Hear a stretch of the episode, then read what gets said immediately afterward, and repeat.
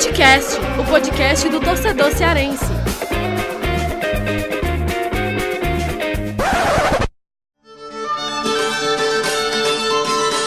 Vem que vem com a gente, rapaziada, Futecast invadindo o Nordeste. Para começar esse episódio mais do que especial, porque nós vamos falar e muito sobre a Copa do Nordeste, traçar os caminhos de Ceará e Fortaleza para levantar a taça da Lampions League e, claro, trazer um guia do Nordestão, trazendo informações de cada clube que vai disputar a competição, com repórteres que cobrem o dia a dia desses clubes e, claro, muita análise por aqui. E para, claro, tocar essa bagaça para frente, mais uma vez eu, Lucas Mota, aqui na apresentação e no debate, com meu parceiro, irmão, amigo, camarada, André Almeida, o homem da prancheta. Programa promete, né, André? E aí, meu parceiro Lucas Mota, promete demais. Até porque, como você falou, nós traremos aqui um pequeno raio-x, uma pequena amostra do que esperar dos adversários de Ceará e Fortaleza nessa primeira fase do Nordestão. Vamos falar de todos os clubes participantes e não é com gente fraca não, Lucas. Verdade. Tem hein? jornalistas aí excelentes de todos os estados, nomes muito gabaritados que o torcedor já deve conhecer, inclusive, que vão trazer pra gente é, essas análises. Então, é, a gente vai, claro, falar aqui do Ceará, do Fortaleza, dos caminhos deles, mas também mostrando os rivais, como é que tá a preparação dos adversários, um panorama completo dessa preparação do Nordestão, dos, de todos os 16 clubes participantes do Nordestão. Olha, e do meu lado aqui também, ele, hein? Camisa 10, craque dos números, cadenciador das estatísticas dos clubes. Meia direita, Ele, caviar. É, ele, ele. Tiago Minhoca, ele está de volta, hein? Cara, olha, é o seguinte, quero deixar plano recado aos ouvintes que agora estou como membro efetivo É, meu em amigo. 2019 aqui Se alguém Footcast. tinha dúvida, Ele, né, ele mesmo se anunciou, né? É, é, eu tive que não anunciar deixou nem a porque- gente anunciar. É, Verdade, porque verdade. o Lucas Mota, eu achei que ele fosse anunciar, mas acabou não anunciando. mas essa é, essa é uma das primeiras novidades, teremos tantas outras novidades em 2019. Eu que tanto fiz por onde, eu até fiz Verdade, o verdade. levantamento. Eu participei de 13 dos 30, e- dos 30 Não, episódios. não poderia deixar de ser, né? Ele Não já poderia. fez o levantamento, Levantamento. dele mesmo. né? Isso, Levantamento. 13 dos 30 episódios de 2018 eu participei. E eu lembro realmente que eu fui me colocando ali, fui pegando o lugar do, do, do Almeida enquanto ele ficava de férias, ficava andando de lancha. E aí agora estamos aqui efetivo, agora em 2019, e a gente vai trazer muita informação, vou ficar responsável mais uma vez pelos dados.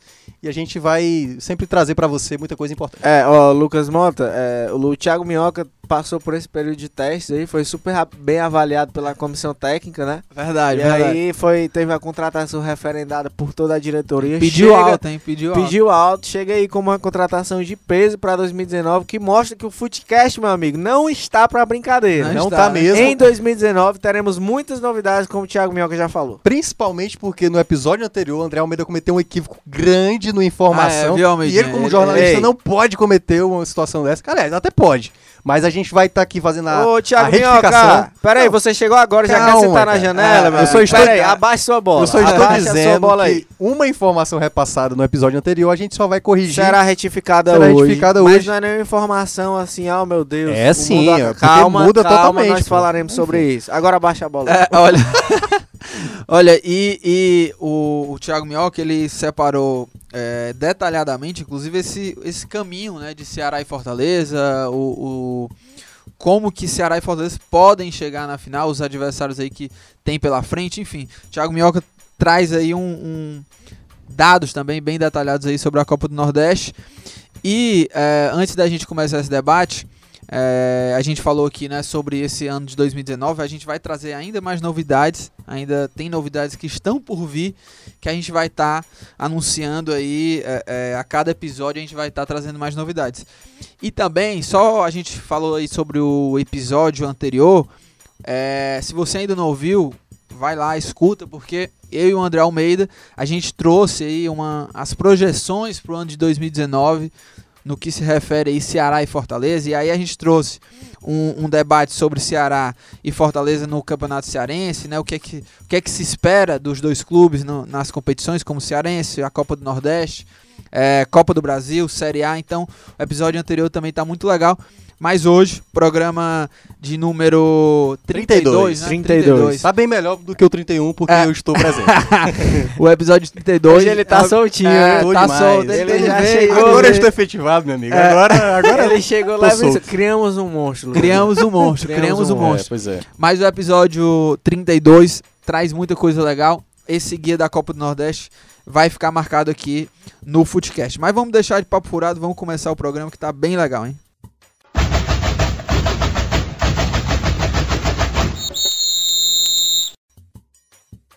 Olha, para começar esse debate sobre a Copa do Nordeste, vamos falar um pouco sobre a competição em si, né?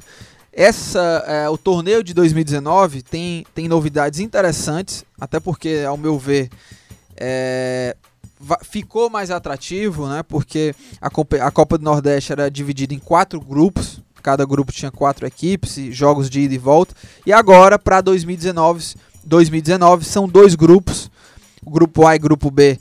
Cada grupo tem oito times.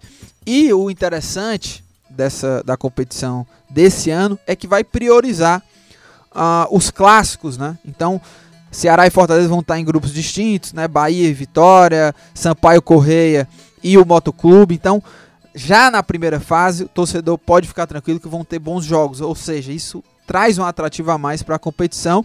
E são jogos de ida, né? Não vai ser aquela coisa de ida e volta. Já é, já é nesse, né, com essa característica de jogo da vida, né? Porque são os times só têm jogos de ida e, e tem que pontuar, tem que fazer ponto para avançar. É um tiro mais curto, né? Não tem Isso, aquela isso. de se você perder pontos pra um adversário, no segundo turno você recupera. Então, o que perdeu, perdeu, meu amigo. Passou, passou. Fortaleza enfrenta o Náutico na primeira rodada. Se não pontuar contra o Náutico, não vai ter outra oportunidade de tirar ponto do time pernambucano. Ceará, a mesma coisa que o Sampaio Corrêa. Então, desde o começo, já atribui realmente isso que o Lucas falou, uma importância muito grande em cada um dos confrontos. É, e tem um detalhe, né? Porque é, como são somente jogos de ida, é, se não me engano, o Thiago Minhoca, quando a gente for trazer mais detalhado os caminhos de Ceará e Fortaleza, é, mas se não me engano, Ceará e Fortaleza tem quatro jogos dentro de casa. E aí talvez já contando, obviamente, com, com o jogo do Clássico Rei. né? Clássico. Mas, ou seja, vão ter jogos fora de casa que, se você se complicar na, na competição, você vai ter que ir até de repente ao Pernambuco ou à Bahia para pontuar. E aí não, não, não, não é um jogo fácil, né? E só lembrando, o grupo A, que é o grupo do Fortaleza, tem Altos do Piauí, CRB, Salgueiro, Sampaio Correia, Santa Cruz, Sergipe e Vitória. E esses aí, Lucas, são os adversários do Ceará, né? São os times que estão no grupo do Fortaleza, mas são os adversários na primeira fase que é outra, do Ceará. é, que é outra novidade do sistema de disputa, né? Exatamente. Que os, os times do grupo A enfrentam os times do grupo B, mas deixa eu só falar o grupo B aqui, né? Que tem o, é o grupo do Ceará. Tem ABC, Bahia, Botafogo da Paraíba, CSA, Confiança, Motoclube e o Náutico. Fala aí, Thiago, você ia falar alguma coisa? Não, o que eu ia falar, uma coisa que o, o- o André falou no ano passado, no final do ano passado, que o fato dessa Copa do Nordeste, você, obviamente, está torcendo. É, para fazer, obviamente você tem que fazer a sua obrigação, mas você tem que torcer para que a- as equipes do outro grupo ajudem você. Ou seja, no caso, você tem que torcer para o seu rival lhe ajudar também. Ou seja, o Ceará tem que tirar ponto do- das equipes que vão ser do grupo do Fortaleza, porque a classificação é de cada grupo, né? Vai ter a classificação do grupo A, classificação do grupo B, só que os jogos é de um grupo para o outro, ou seja, o Ceará pega dos grupos do Fortaleza e o Fortaleza pega os do grupo do Ceará. E aí vai se fazer a classificação para definir os quatro melhores de cada grupo que avançam para a segunda fase. E aí é onde vem a correção que eu estava mencionando antes. O Almeida tinha falado que na, na- na edição passada que os, os jogos das quartas de final seriam no mesmo grupo e na semifinal poderia acontecer um Ceará e Fortaleza, que é- essa é a correção. Lembrando, quartas de final é jogo único e semifinal também é jogo único. E os jogos são do mesmo grupo, ou seja, as equipes do grupo do Fortaleza se enfrentarão. O primeiro pega o quarto colocado do grupo e o segundo pega o terceiro. Os vencedores desses duelos se enfrentam na semifinal. E aí vale a mesma coisa para o grupo B, que é o grupo do Ceará. Primeiro pega o quarto, segundo pega o terceiro. Ou seja, já teremos garantido um representante do grupo A na final e um representante do grupo, B. Ou seja, o Ceará não pode enfrentar o Bahia na final. pegará pelo menos nas quartas de final ou na semifinal, semifinal. se eles se avançarem e tal. Então essa é a, a dinâmica do, do- do do- da ordem de cada equipe para chegar até lá, né, equipe genérica. Então a gente tem esse sistema que é interessante, né? Por um lado, a gente pode ver, e aí já fazendo análise dos grupos, o grupo B, o grupo do Ceará, que tem Bahia, que tem o próprio CSA que tá na Série A, a Botafogo da Paraíba, que é um time sempre chato de jogar lá na Paraíba, eu acho que são os times mais pesados. E aí, por uma primeira fase, pro Fortaleza talvez seja pior. Que aí vai ter ad- adversários mais difíceis. Se passar, ficar nas quatro primeiras colocações, na teoria deve ter mais tranquilidade do que o Ceará na segunda fase, na fase mata-mata. Nas quatro e na sempre, porque o Ceará pode pegar um Bahia, que Bahia, convenhamos, é, o- é o né, principal fa- favorito, né? da- da É, no caso, o, E- o grupo do Ceará tem é, dois times né, da Série A, assim Isso, como adversário, isso. né? Que é o Bahia e o CSA. Exato. É, e aí era isso que eu ia falar, que aí também já atribui exatamente um caminho a partir das é, quartas um pouco mais complicado. Thiago Minhoca chegou chegando de tal forma Já chegou, que ele não ele já- deixou nem eu fazer. Eu ia É, fazer não, essa retificação que ele tinha me avisado ele antes, já tá ele já, chutando Ah, balde. né? é Tá chutando isso. balde. já chegou aqui chutando balde. Olha, E, e, datas, e é, datas, é, falem aí. E olha aí, Thiago Minhoca, ele tá seguindo o roteiro, tá, ele Tá, tá- cara, hoje eu- ele tá que tá, né? Tá, hoje, Eu tô aqui tá- só distribuindo o jogo. Pois vai, Ô, pois já ô, que você tá já distribuindo, manda eu as vou mandar datas as aí, datas. vai, vai. Eu vou mandar Manda. as datas. Primeira fase começa logo no dia 15 de janeiro agora, Fortaleza, né? né? Fortaleza, e Náutico. Abrindo aí. Náutico e Fortaleza, melhor dizendo, né, Farão? É aí o, o jogo Aliás, no dia da foi estreia. confirmado que vai ser no Aflitos. Aliás, é, já, já todo mundo já sabia que ia ser no Aflitos, mas a CBF confirmou de fato todos os jogos do Náutico agora vão ser lá no Primeiro Aflitos. jogo oficial, Primeiro né? jogo no retorno oficial, do Aflitos. de fato, lá no Aflitos. Um atrativo a mais para essa partida, né? Sim, sim, sim. E a primeira fase vai até o dia 30 de março. E seja, aí vai ter jogo pra caramba. tem jogo pra caramba e nesse momento já vão estar aí os estaduais também chegando na reta final, né? Chegando ali no momento de definição. E é justamente uma semana depois o jogo de ida, ou melhor dizendo, o jogo único das quartas de final, como o Thiago Minhoca aqui já falou, que vai ser jogo único. A data é, pré-estabelecida, a data base estabelecida pela CBF, é no dia 7 de abril. E aí a semifinal só acontecerá no dia 8 de maio, um mês depois. Finais da Copa do Nordeste são marcadas previamente para os dias 22 e 29 também de maio. É, Aliás, só uma. o- Sim, eu passei isso pro Lucas Mota, a gente tava. Ele me deu uma carona pra vir pra cá hoje. e carona amiga. hein? É, sensacional. E aí a gente. Eu imagino vocês dois aí nessa É, não, foi tranquilo demais. É, E né? aí, eu tava falando pra ele, pode ter uma pendência com essa data da final, porque o Bahia tá na Sul-Americana. E o Bahia não tem espaço no calendário deles. Eles vão até ter que jogar possivelmente aí jogos tipo uma terça uma quarta, sabe? Tipo jogos em dias seguidos. E o Bahia, se passar na primeira fase da Sul-Americana, a segunda fase cai exatamente no dia da final da. da da, de- dessa, da, da, da final da Copa do Nordeste. E aí, não dá nem pra alocar pra, pra Copa América, porque a Copa América, o estádio da Bahia vai sediar. Não sei que joguem lá em Pituaçu, em outro, em outro, estádio. Aí eu não sei se, como é que eles vão fazer isso, caso o Bahia chegue na final e caso o Bahia avance pra segunda fase da Sul-Americana, como é que vai ser acertado esse calendário. É aquele problema de sempre que a gente conhece do futebol nacional, o calendário espremido como é, e aí eu não sei como é que vai acontecer. Se o Bahia chegar na final e passar pra segunda fase da Sul-Americana, a gente pode ter um problema de datas para fazer essa final da Copa do Nordeste. É, e o, Almeida falou aí sobre a estreia, né? Dia 15 de janeiro, quando começa a Copa do Nordeste, tem a estreia do Fortaleza, né? Enfrenta o Náutico na casa do Náutico. É, o jogo 15 de janeiro é uma terça-feira, jogo às 9 horas, da, 9 e meia da noite. E o Ceará faz a estreia dele na, na Copa do Nordeste no dia 17 de janeiro contra o Sampaio às 8 horas. Vai ser uma quinta-feira e daqui a pouco a gente vai, vai trazer as informações desses clubes, né? Por exemplo, o Náutico, né? o Sampaio e todos da, da Copa do Nordeste com, com os repórteres que cobrem esses times, né? E só um, só uma, um detalhe sobre essas datas que é, no, na temporada passada a Copa do, Norde Copa do Nordeste acabou é, competindo, na verdade, é, é, sendo disputada quando estava rolando a Copa do Mundo, né? E aí é, é, acabou que perdeu um pouco o foco da Copa do Nordeste, né? Perdeu um pouco o peso. Eu acho que a, a, a, temporada de, da Copa do Nordeste de 2018 não me agradou tanto. Assim, o formato já parecia até meio, desgast, meio desgastado. E aí é, acabou tendo essa mudança, né? Para agora vai, vão priorizar esses clássicos e tudo mais. Mas, por exemplo, a, nas quartas de final, é, tem jogo, a data pré, né? Pré-estabelecida aí. É 7 de abril. A semifinal é, de, é depois de um mês, né? No dia 8 de maio.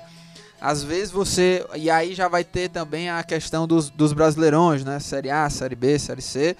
O que já dá uma, uma quebrada, né? Porque os clubes vão ter que ficar se dividindo. O Ceará, por exemplo, na, no ano passado teve que ficar, ficar se dividindo entre a Copa do Nordeste, a Série A, jogando muito mal, inclusive. E isso pode perder um pouco o atrativo. Tomara que não, né?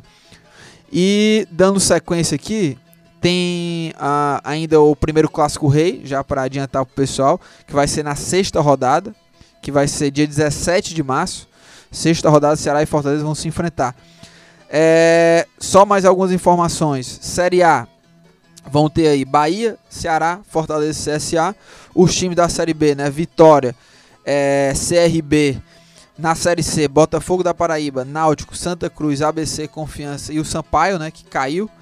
Na Série D tem Salgueiro, Motoclube, Altos e Sergipe. Agora, Almeida, fala aí pra gente sobre essas informações, por exemplo, as curiosidades, né? Os, o maior campeão, uh, o último campeão, por exemplo, foi o Sampaio Correia, justamente, que caiu da Série B para a Série C e vai fazer uma temporada de é, bem difícil, né? Vamos sim, dizer assim, sim. porque sai em desvantagem de, do que esses outros clubes. E acabou até surpreendendo, né? Porque venceu o Bahia no ano passado. O Bahia que tinha eliminado o Ceará na semifinal, enfrentou o Sampaio na, na decisão, era o grande favorito, Bahia na primeira divisão, Sampaio na Série B, com investimento já bem maior, orçamento bem superior, o do Bahia em relação ao da Bolívia. Bolívia querida. Agora, é, o maior campeão é o Vitória, o maior campeão da Copa do Nordeste, né? Foram quatro títulos conquistados em 1997, 99, 2003 e 2010 também. Agora ainda não foi campeão desde que a Copa do Nordeste voltou a ter. Isso, 2013 para é, cá esse ainda. Novo, esse novo modelo. chegou na final. Desde né? 2013, exatamente. É, o Ceará é o único time do estado que foi campeão, que foi em 2015, foi campeão invicto, né? E aí o Fortaleza Isso. não tem ainda um título da Copa do Nordeste. E inclusive o Fortaleza que volta a disputar esse ano, porque no ano passado ficou fora, né? É. Ceará e Ferroviário. Vai ser legal. Foram os representantes do estado. E a última participação do Fortaleza foi bem ruim, nem passou de fase. Foi, não sim, passou da fase de grupos, é. E aí, é, agora a gente tem as duas principais forças aqui do nosso estado do Ceará, representando o nosso futebol e estando na primeira divisão. Então a perspectiva é que não, a gente tem. E não que... só isso, porque se a gente for olhar também no, no aspecto, até, acho que até de peso.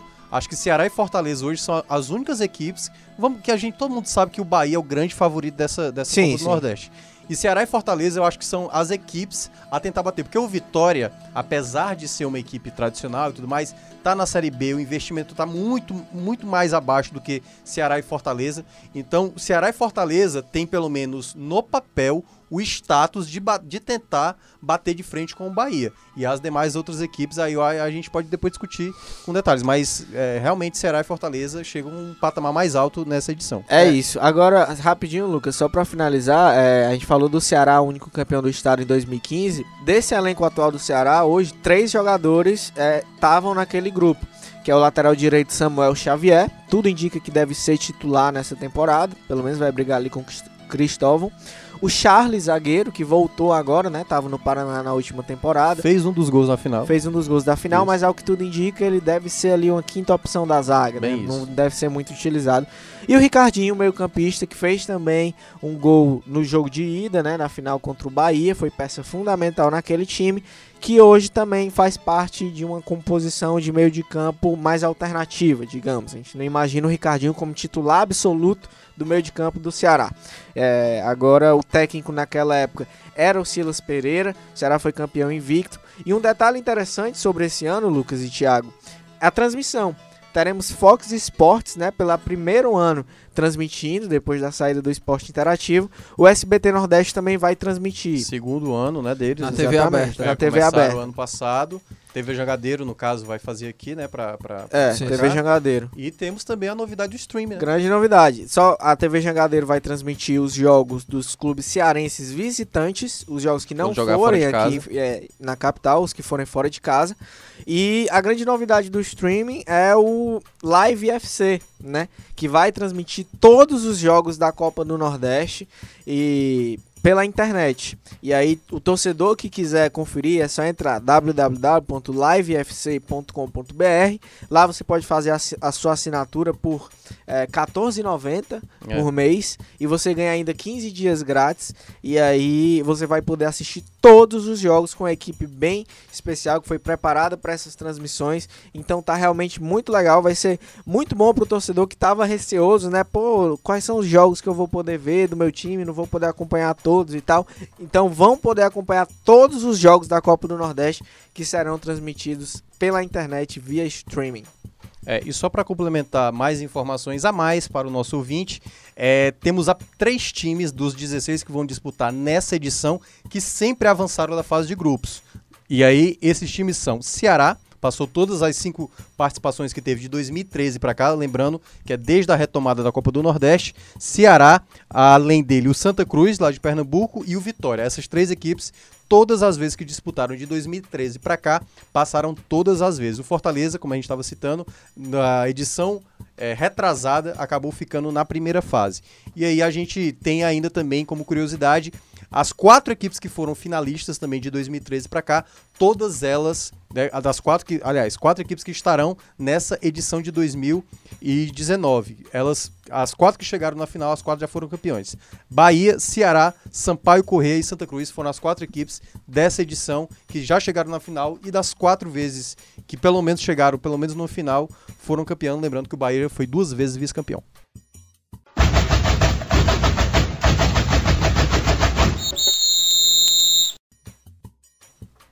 Olha só, aí a gente trouxe é, todos os informativos da, da, da Copa do Nordeste.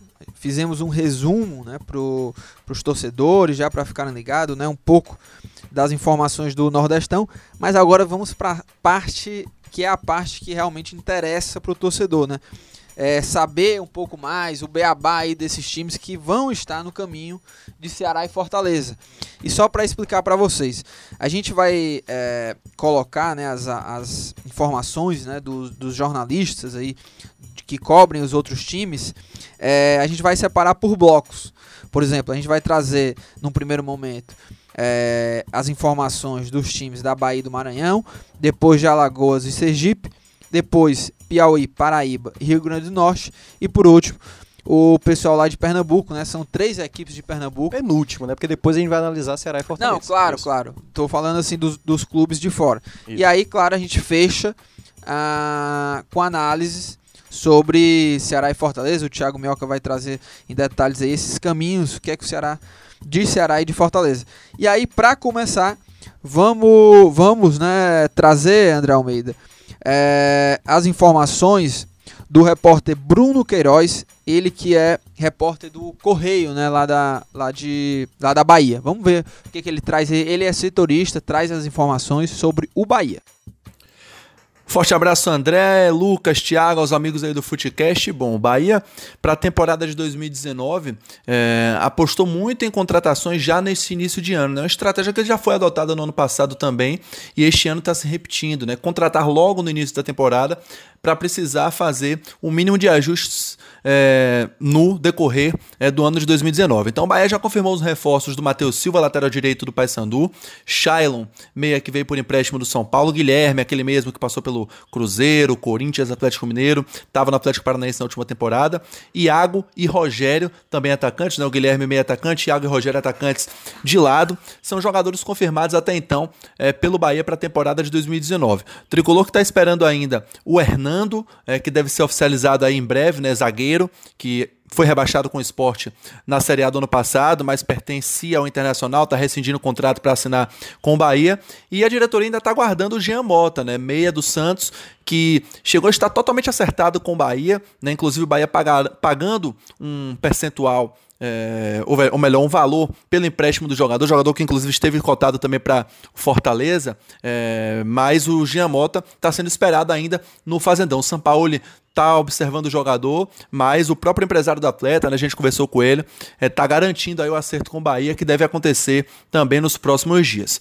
Em termos de reforços, né, o Bahia ainda tenta a contratação de um lateral esquerdo, só tem um Paulinho no elenco hoje em dia, acabou perdendo o Léo Pelé, é, que foi para o São Paulo, vendido pelo Fluminense. Enfim, essa é a principal carência no atual elenco do Bahia, lateral esquerda, que ainda está é, dependendo de mais uma contratação aí para disputar a vaga com o Paulinho. Entre outros trunfos que o Bahia teve é, na montagem do seu elenco para essa temporada. Estão aí a renovação do Gilberto, né? Gilberto, que foi o jogador que terminou 2018 em alta pelos gols que marcou e ajudaram muito o Bahia na Série A do Campeonato Brasileiro do ano passado. Bahia renovou com o Gilberto e até agora tem conseguido é, suportar aí todo o assédio pelo Ramires, né? Garoto de muito futuro e de 18 anos que entrou mais ou menos em agosto do ano passado na equipe, não mais saiu titular absoluto do time, está com a seleção brasileira sub-20 no Sul-Americano e que até então o Bahia está conseguindo manter esse jogador. Vamos ver se vai conseguir manter o atleta até o final da temporada. Né? O técnico Anderson Moreira já tem feito seus trabalhos na pré-temporada. O Bahia estreia é, pela Copa do Nordeste no próximo dia 16, uma quarta-feira, contra o CRB em casa na Fonte Nova. Né? Vai alternar bastante é, as escalações entre Copa do Nordeste e Campeonato Baiano. Tem o time do Campeonato Baiano, a tendência é que seja um time sub-23, né, com muitos jogadores jovens sendo utilizados, jogadores da base do clube e outros que foram contratados desde o ano passado. Mas esse é mais ou menos o resumo do Bahia para esse início de temporada. Valeu, um forte abraço a todos do Footcast, para a galera de Fortaleza aí. Tá aí, né? O Bruno trouxe todas as informações do Bahia. E antes da gente é, comentar, a gente vai fazer comentários aqui do que eh, os repórteres é, vão, tra vão trazendo né, no, nos comentários, mas a gente vai fechar o bloco e a gente, a gente passa a comentar. Né? No caso, esse primeiro bloco de, dos clubes da Bahia e do Maranhão. Então já vamos em seguida ouvir o, o Daniel Dória, que é editor de esportes lá do Jornal à Tarde, também lá da Bahia. Ele traz informações, informações sobre o Vitória. Vamos ouvir aí. Fala André, e aí Lucas, tudo bem? É, então, falar do Vitória para 2019 não é a coisa mais animadora do mundo, né? O torcedor já sabe. É, o principal desafio aí para o Vitória nesse, nesse ano que vai ser um ano de que o Vitória vai tentar se reerguer, tentar voltar à elite do futebol brasileiro, mas agora começando com Copa do Nordeste, Campeonato Baiano. Primeiro, o principal desafio vai ser superar a dificuldade apresentada pela condição financeira, né? O orçamento do, do Vitória sofreu uma queda aí de 50% ficando ali entre 40 e 50 milhões.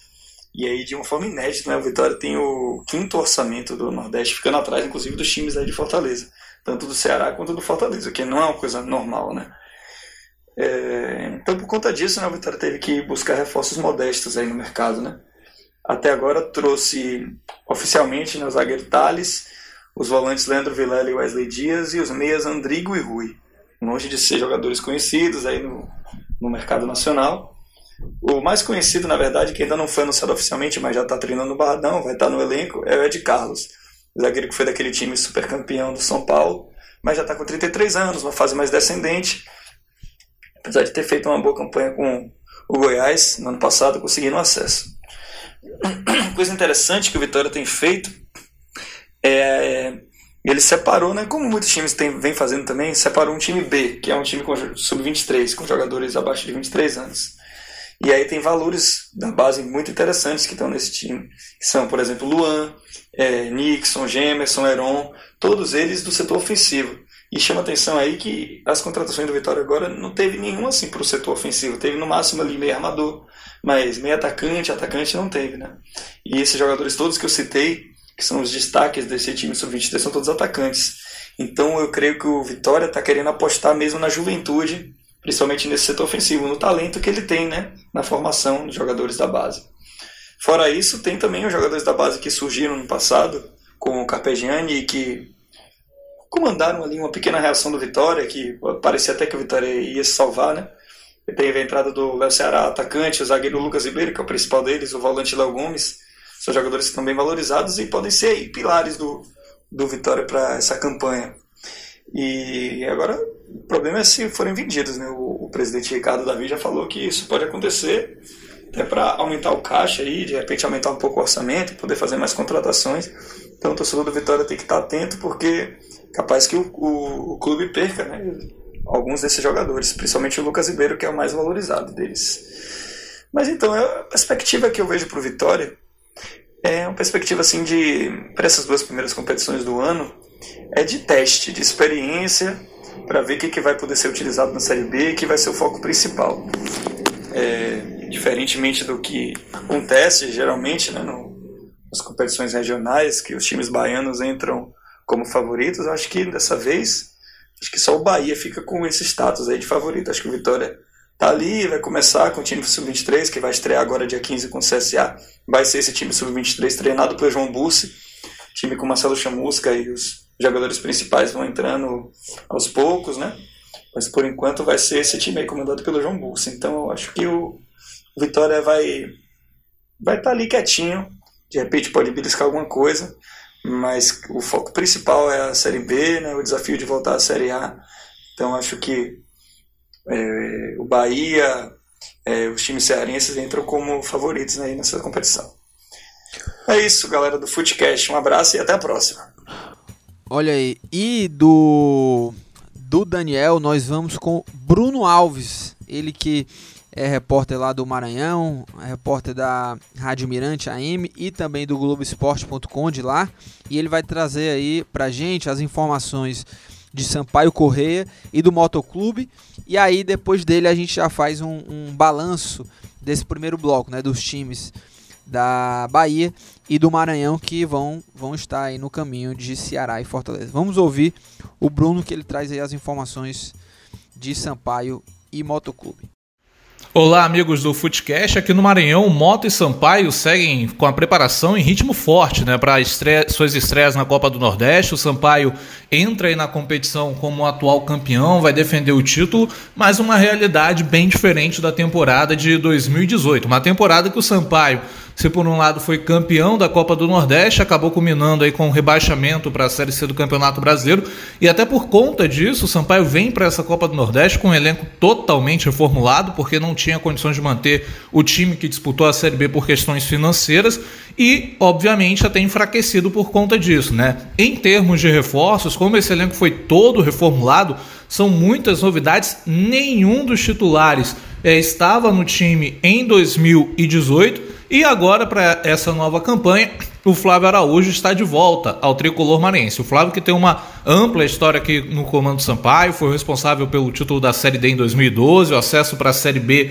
em 2013 e agora chega aí com essa missão de defender também o título da Copa do Nordeste. Entre os reforços, principal jogador contratado é o volante Dedé, que defendeu o Campinense na temporada passada, perdão, defendeu o 13 na temporada passada, inclusive subiu com o próprio 13, comandado pelo Flávio Araújo, da Série D para a Série C do Campeonato Brasileiro. Além do Dedé, a gente também pode destacar aí ali no ataque o Samurai, que foi uma das referências daquele time do 13 e já começa a ser testado entre os titulares no time do Sampaio agora para a temporada de 2019. Entre jogadores que voltaram, né, algumas curiosidades, por exemplo, o Cleitinho, que estava no Manaus, retorna ao time do Sampaio, opção ali para o meio campo, já, já até ganha condição de titular, mas como falei no início, o Dedé é de fato aí o principal jogador contratado pelo Sampaio para essa sequência da temporada de 2019 e, consequentemente, tentar defender o título da Copa do Nordeste na temporada. Já o Motoclube está de volta também à disputa da Copa do Nordeste, depois de uma temporada fora,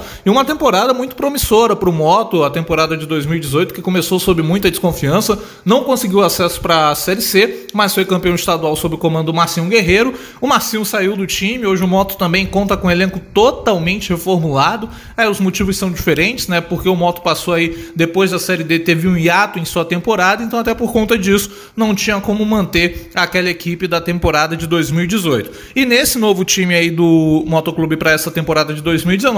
O nome que já começa a chamar a atenção nos treinamentos, mas que a priori não seria titular nesse início de temporada é o veterano Dalmo, né, de 34 anos, ele chega ali para disputar posição no ataque junto com o Danilo Galvão. O Dalmo, ele já jogou, estava aí no futebol cearense na última temporada, defendeu o Icasa, foi uma das figuras principais do Icasa, com oito gols marcados em 10 jogos, e agora no Moto já vai começando a trilhar e provavelmente deve ganhar a vaga titular no lugar do Danilo Galvão para essa temporada de 2019. A equipe rubro-negra é comandada pelo Wallace Lemos, Moto Sampaio entra na Copa do Nordeste com ambições é, um tanto que distintas. Né? O Sampaio entra com a responsabilidade de defender o título, mas sabe que será uma Copa do Nordeste bem mais difícil por conta de suas limitações financeiras. Já o Motoclube de São Luís entra tentando fazer uma boa campanha, sonhando com um avanço ali para a segunda fase, mas sabe que isso vai depender também de como os adversários virão e o Moto nesse momento tende a priorizar muito mais a disputa do Campeonato Maranhense.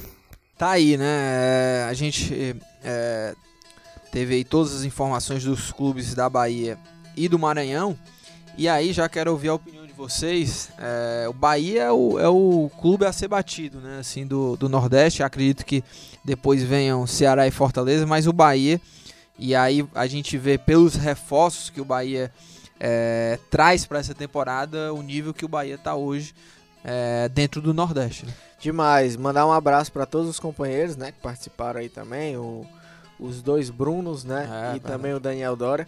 E o Bahia realmente é o clube nordestino que está hoje é, consolidado como a maior força, podemos dizer assim. Vai para sua terceira participação na Série A do Campeonato Brasileiro, está disputando Sul-Americana, disputou ano passado também já, né? É, tem o maior orçamento da história do futebol nordestino, né? É, mais de 120 milhões aí de orçamento. E como o Lucas falou, pelas contratações já dá pra gente ver que é realmente o time a ser batido, digamos assim.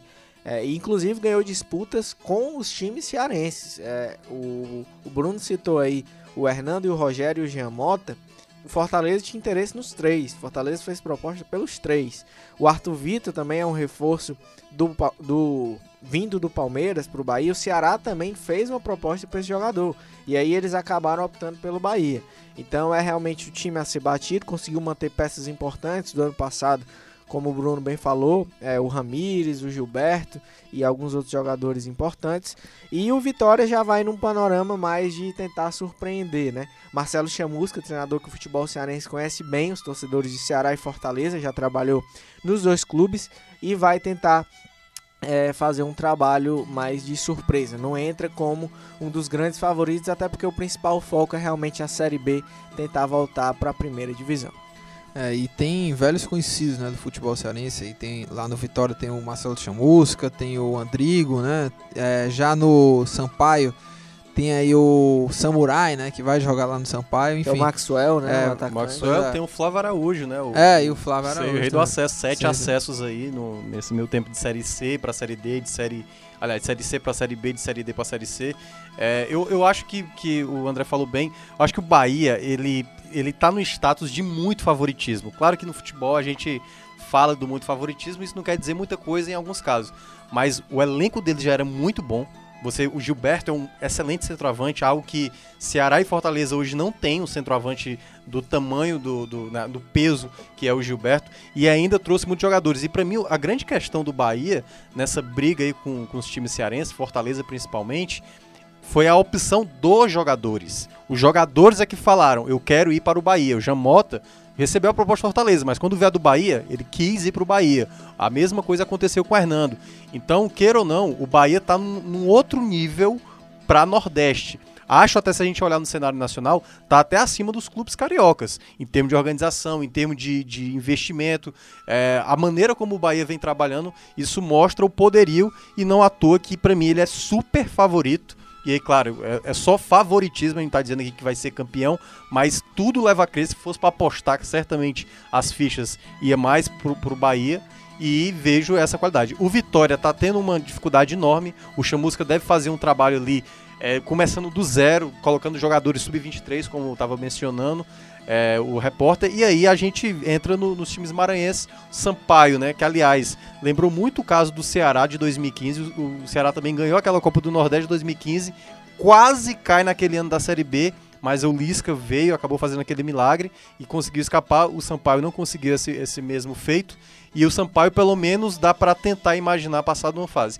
E o Moto vem aí com jogadores mais veteranos. O Dalmo, que ele estava mencionando, com 34 anos, é mais puxado um jogador assim de uma idade dessa é, ter que ser a referência. Então, acredito aí que nesse panorama geral a gente tem um Bahia favorito, o Vitória ali mais ou menos. O, acho que o, o Sampaio na mesma, na, na, mesma prateleira do, do Vitória, né? O Vitória com um pouco mais de tradição. E o Moto talvez aí tentando ser uma surpresa. É, e agora vamos é, passar aqui para o segundo bloco de, de informações que a gente vai ouvir agora. O, as informações dos times de Alagoas e também de Sergipe. De Alagoas, a gente vai ouvir aqui as informações que a nossa querida amiga Charlene Araújo, ela que era repórter lá do Esporte Interativo, torcedor aí que acompanha bastante a Copa do Nordeste, vai reconhecer a voz dela. Vamos ouvir aí o que, é que a Charlene Araújo traz pra gente aí das informações sobre o CSA e o CRB.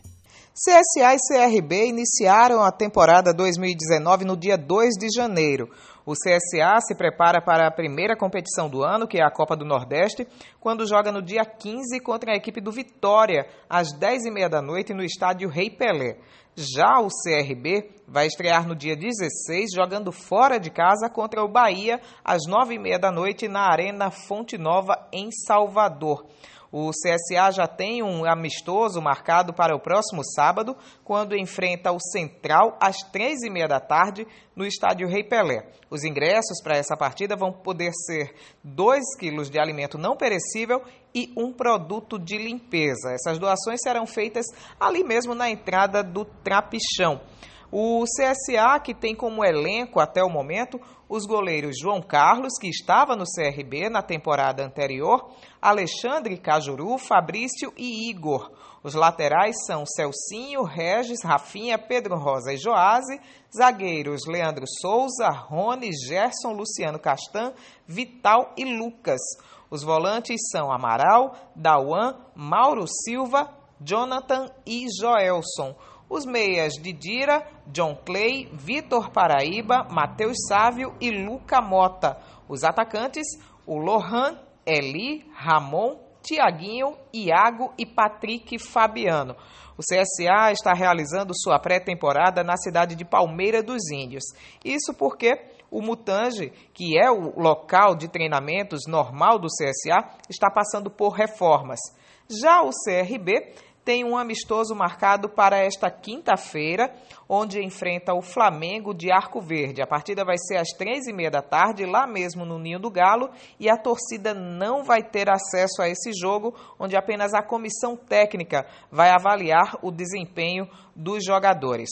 O elenco do CRB até o momento é composto pelos goleiros Edson Marden, Cris e Vinícius.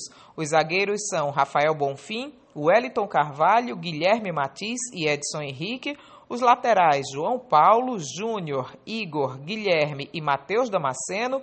Os volantes são Claudinei, Lucas Siqueira, Dirceu Lucas, Ferrugem, que era do CSA na temporada anterior, Matheus Silva e Hudson. O meio-campo vem com Felipe Menezes e Polaco. E os atacantes são Danilo Bala, Hugo Sanches, Vitor Rangel, William Barbio e Maílson, que foi anunciado nesta terça-feira.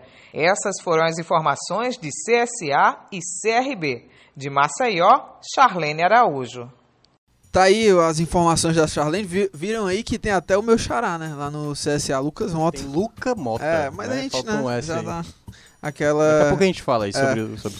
Agora vamos ouvir é, as informações lá dos, do- dos clubes de Sergipe, né? Sergipe e Confiança estão aí na, na disputa da Copa do Nordeste e quem traz pra gente as informações é o meu parceiro Emanuel Fonseca, da Rádio Cultura de Aracaju, AM 670. Vamos ouvir aí o Emanuel Fonseca.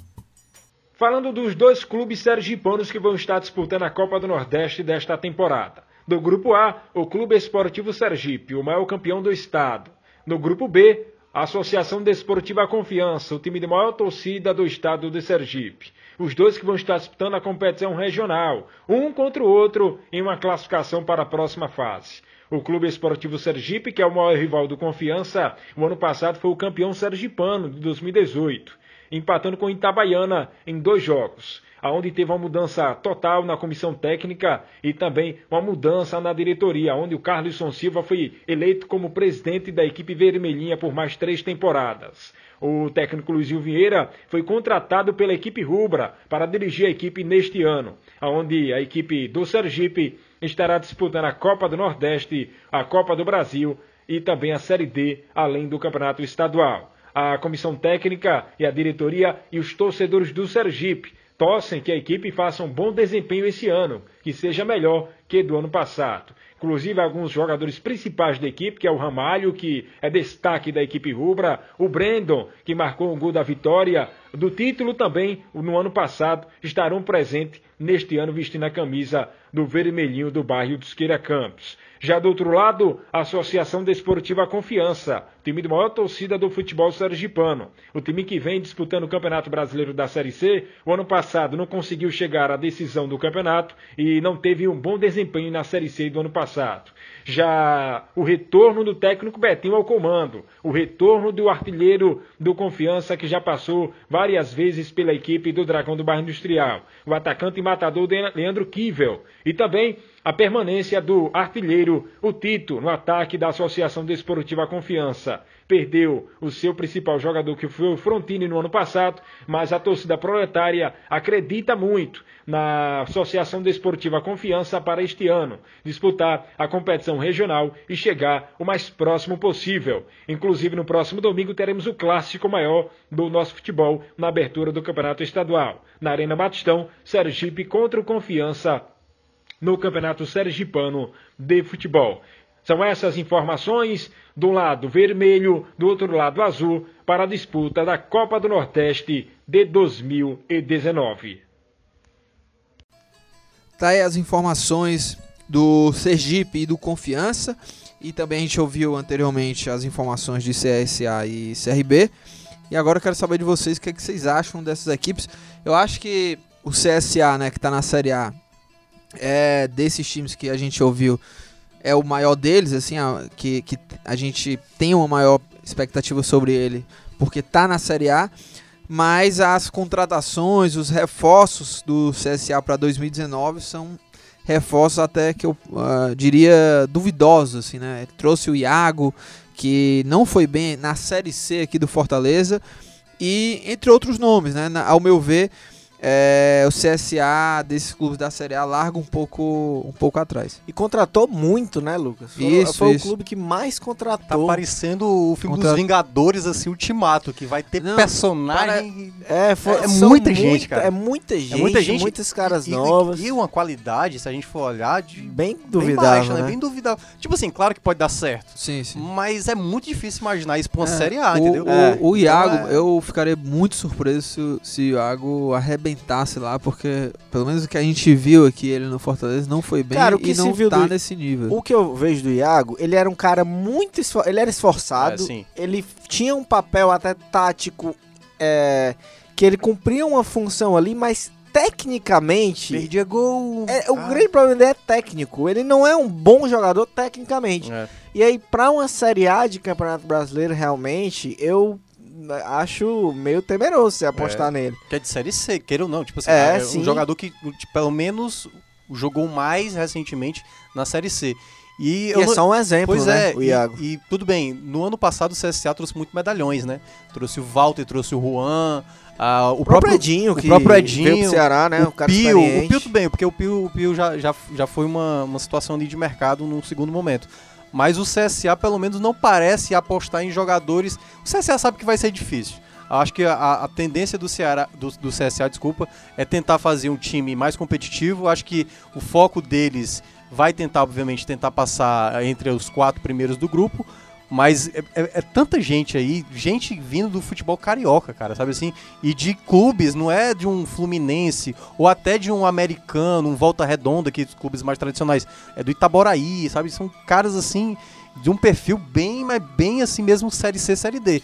E eu fico assustado exatamente, uma equipe que tá vendo um dinheiro que nunca teve na vida, né, o CSA, mas tá gastando a roda aí com várias opções bem de, de, de um nível abaixo. Vamos ver como é que isso vai ser na prática. É, e o maior rival do CSA, né? O CRB, que trio, hein? Felipe Menezes, Vitor Rangel e o William Barba. É, Cara, é, verdade. nomes bem conhecidos aqui, né, do futebol cearense. E é, o CRB, que se manteve, né, na Série B do Campeonato Brasileiro. é, e realmente com... Também é meio difícil você projetar um clube muito vitorioso com Felipe Menezes na armação, né?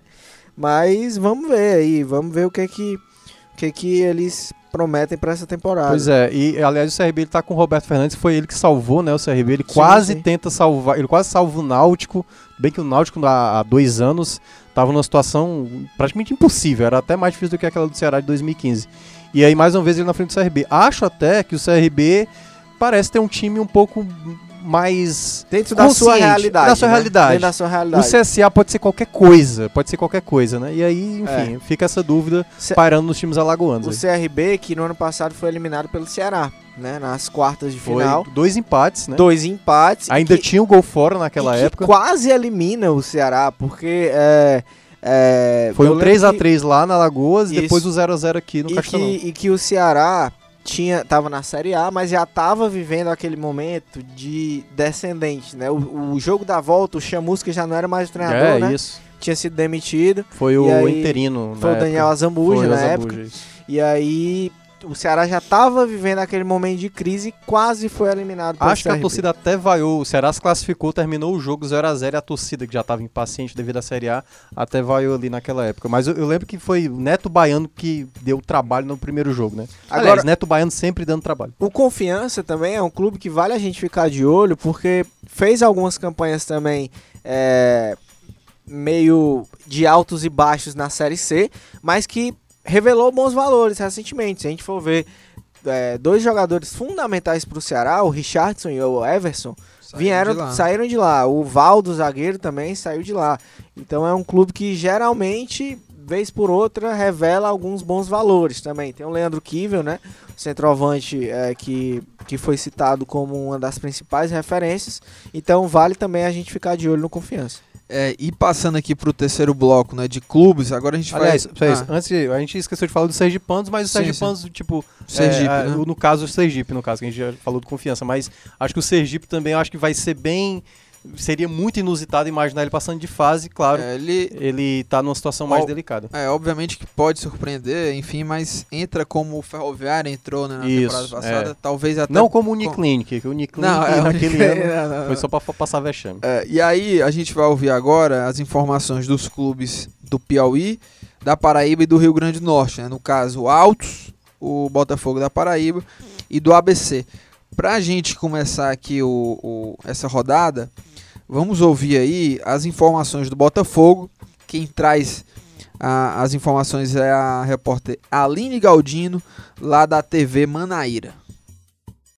Em 2019, o Botafogo entra com o mesmo técnico do ano passado, o Evaristo Pisa, e parte do time titular que quase subiu para a Série B do Brasileirão.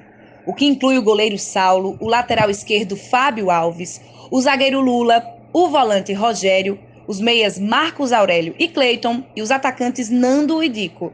Completam a lista de remanescentes o goleiro Juan e o meia Netinho, que passou quase toda a temporada passada afastado por uma lesão no joelho. Entre os jogadores que chegaram para este ano estão os atacantes Paulo René, Adalgiso Pitbull, que já compõe a dupla titular nos amistosos, e o zagueiro William Goiano, o destaque do Campinense na última temporada. Até aqui, o Botafogo fez quatro amistosos e tem 100% de aproveitamento. No dia 19 de dezembro do ano passado, o Botafogo venceu por 3 a 0 o Palmeira de Goianinha, do Rio Grande do Norte.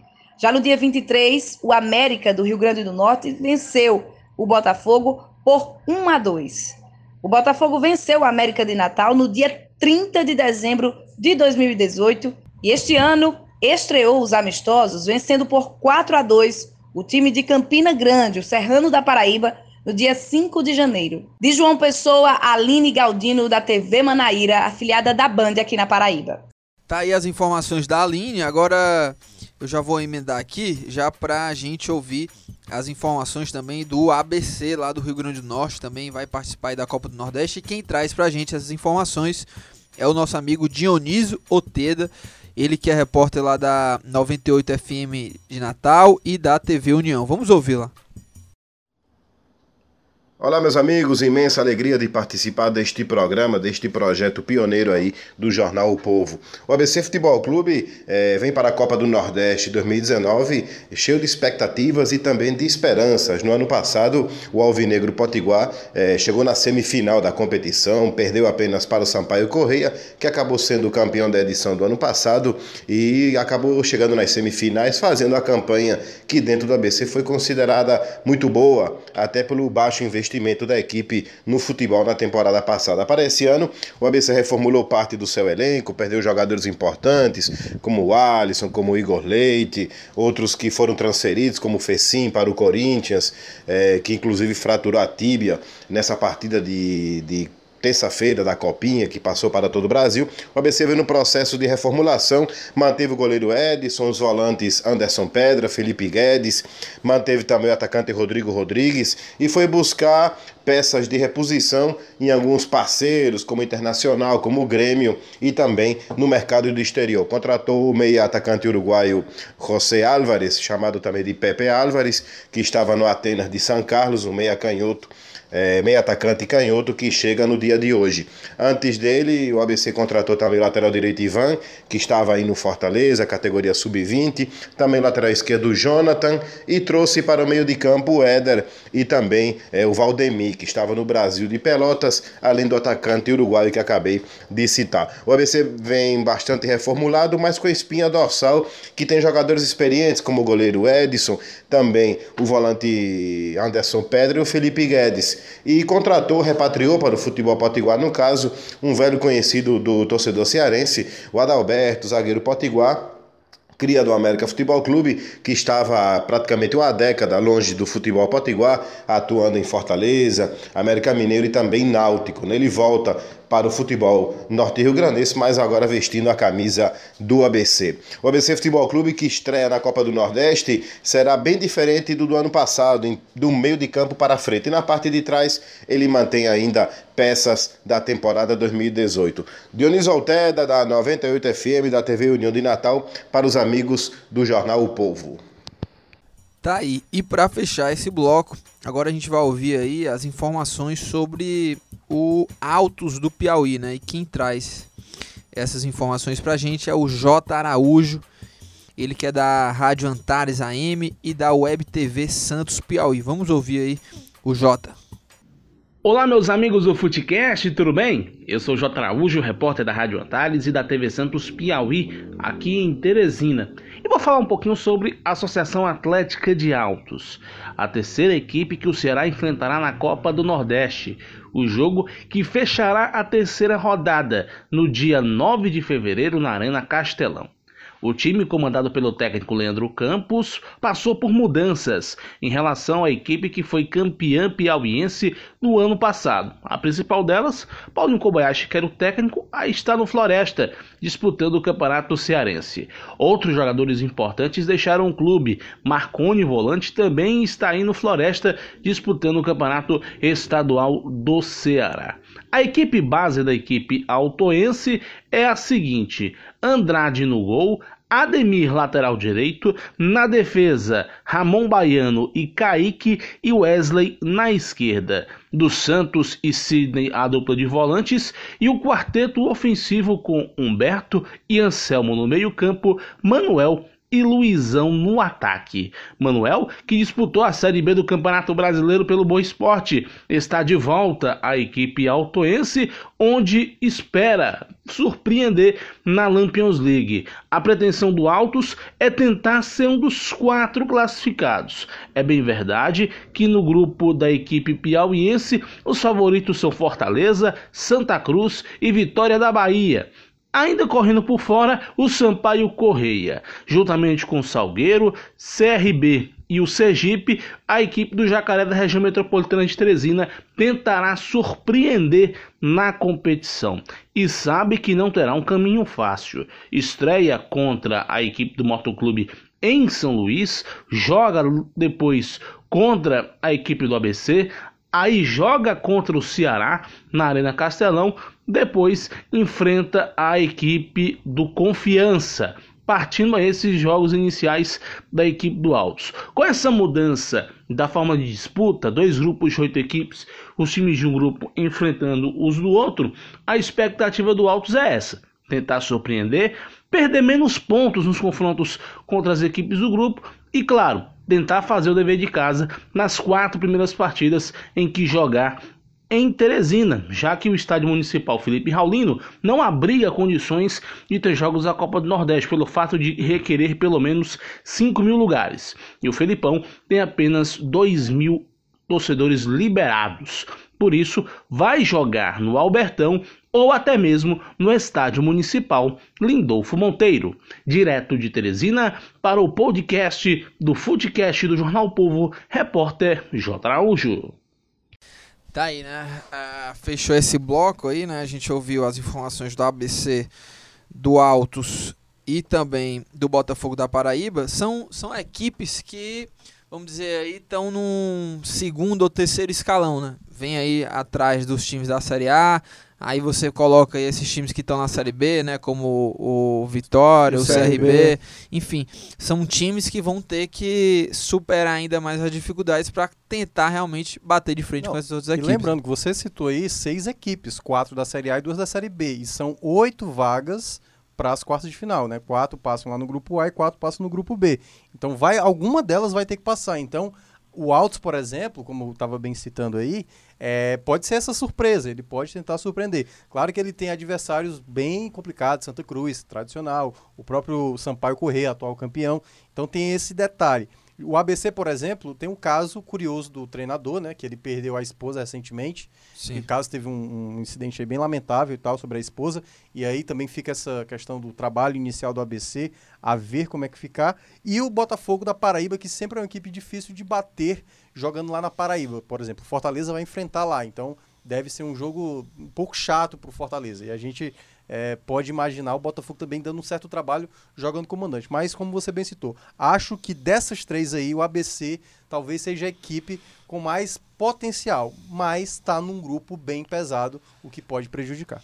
É, eu concordo com o Thiago Minhoca e também o ABC tem um velho conhecido aqui do futebol cearense, né, do Fortaleza, o Adalberto, zagueiro, fez parte do elenco, foi campeão da Série B do ano passado, tá lá no, no mais querido. Tava na Série C também, subiu da C para B e subiu da B para A. Exatamente. E o Altos também tem conhecido do futebol cearense, Leandro Campos, né, treinador que também adoro uma retranca. É, adoro uma retranca, passou fechado. pelo Ceará, é, também pelo Horizonte aqui. Então, como velho conhecido do futebol cearense. Nessa Copa do Nordeste, Lucas, curioso a gente ver, na maioria do, das mensagens do que a gente vê, das análises dos jornalistas, sempre tem algum nome que passou aqui pelo sempre. futebol cearense, né? Ou é. treinador, ou jogador, mas sempre tem. Todos eles tiveram. E o mais legal é o lance do sotaque, né? Cada um que vai falando sim, um sotaque sim, diferente. Sim. Inclusive, teve um rapaz com sotaque meio, meio espanhol aí.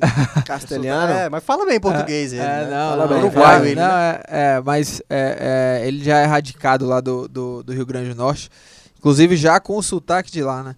E olha, é, mas dando sequência aqui, o, é, vocês falaram aí de, de, personagens conhecidos, né, daqui do futebol cearense, e tem também personagens que vieram desses clubes, né, que agora vão disputar aqui é, pelos clubes cearenses. Aí eu cito o caso do Matheus Matias, que foi revelado pelo ABC, e no Floresta, é, o Floresta vai ter o Paulinho Kobayashi, que era o técnico do Altos, e do Altos também saiu o Marconi, que hoje está no Floresta, ou seja, há muitos é, esses intercâmbios né, entre, entre as equipes. Mas só para a gente dar sequência, né, para fechar esses blocos, agora a gente vai ouvir os clubes do Pernambuco. Lembrando, Pernambuco tem três participantes: o Náutico, o Santa Cruz e o Salgueiro. E para a gente começar, eu vou uh, chamar aqui o, o, nosso amigo o, que vai trazer as informações do Náutico, o Antônio Gabriel, que é da Rádio Jornal e também escreve para o site Doentes para o Futebol e ele traz aí todos os detalhes do Náutico. Valeu, Lucas. Abraço para você. Um grande abraço pro pessoal que faz o Footcast aí em Fortaleza. E, gente, falando sobre o Clube Náutico Capibaribe, que esse ano vem com a base muito boa, justamente porque manteve a base do ano de 2018. O ano do Náutico só não foi perfeito ano passado porque não conquistou acesso para a Série B do Campeonato Brasileiro. Acabou morrendo na primeira fase classificatória da Série C para o Bragantino em dois jogos que o Márcio Goiano, técnico do Náutico, quer esquecer para essa temporada de 2019. A base do time foi mantida, como dissemos, e o Náutico trouxe nessa pré-temporada oito contratações no primeiro ciclo. Isso é um número considerado baixo aqui para o futebol de Pernambuco. Se a gente pensar que Esporte Santa, por exemplo, estão fazendo por baixo 16 contratações como meta para esse início de temporada. E historicamente, o futebol pernambucano, ao longo dos anos, traz 40 ou 45 jogadores por clube. Então, o Náutico mantendo a base, trazendo oito jogadores desse primeiro ciclo de contratações, realmente é algo que a gente está por aqui enxergando com muito bons olhos. O Náutico que trouxe as 18 contratações, eu vou detalhar cada uma delas aqui para vocês. O Maílson, volante que já passou pelo Náutico, já passou pelo Esporte Clube do Recife, ex-grêmio, que estava na equipe do Londrina, jogador de 29 anos. O Naruel Cisneiros, que é meio-campista argentino, 20 anos, vem de uma parceria com o Náutico com o News Old Boys, que foi a equipe que reabriu o Estádio dos Aflitos junto com o Náutico no último dia 16 de dezembro em um amistoso internacional. O Fábio Matos, meio-campista de 22 anos, que veio da equipe do Paysandu. O Diego Silva, zagueiro que estava com o Náutico desde o final da temporada passada, mas disputou o ano 2018 com a equipe do Salgueiro. O Matheus Carvalho, atacante de 26 anos que estava no ABC, ele que tem rodagem internacional, jogou Champions League com a equipe do Mônaco, para se ter ideia. E o Jorge Henrique, meio atacante de 36 anos que estava no Figueirense. Esse dispensa apresentação, todo mundo conhece o Jorge Henrique, campeão mundial pelo Corinthians, vestiu camisa de Vasco, Internacional, grandes clubes do futebol brasileiro, além do Alan Patrick, meio-campista de 23 anos anos da equipe do Francana, do interior de São Paulo, que também chegou para o Náutico. O oitavo reforço está para ser confirmado, é o lateral direito André Krobel, jogador de 23 anos que estava na equipe do Goiás e que está acertando tratativas com a Tombense, que é o clube que detém os seus direitos econômicos, para ser emprestado para o Náutico até o final da Série C deste ano. É o oitavo reforço alvirrubro, vem para ocupar o espaço da lateral direita, em que o Joase, que seria o titular esse ano, acabou sendo vendido para a equipe equipe do CSA e vai disputar a primeira divisão. Então vamos repassar o time do Náutico, o time ideal do Náutico, contando jogadores que no momento estão indisponíveis. Caso do atacante Robinho, que fez uma cirurgia no menisco e vai passar 45 dias fora. Caso do Bruno Diniz, goleiro, que está se recuperando de uma lesão no cotovelo. Caso do Rafael Ribeiro, zagueiro. Rafael Oliveira, do Alas Pernambucano, que se recuperou de um edema no joelho. Do Jorge Henrique, que está é, ganhando forma física para a temporada. Vamos passar o time do Náutico contando com todos os jogadores disponíveis no elenco atual alvirrubro. No gol é o Bruno Diniz, o goleiro que veio da base do Náutico, é um remanescente da última temporada. Na lateral direita, justamente o André Krobel, esse jogador que já falamos aqui há pouco, tá para ser apresentado pela equipe alvirrubra. E a zaga tem dois remanescentes do ano passado, o Suellington e o Camutanga. Na lateral esquerda, outro remanescente, o Assis, que é um homem de confiança do Márcio Goiano, um excelente lateral esquerdo, Assis.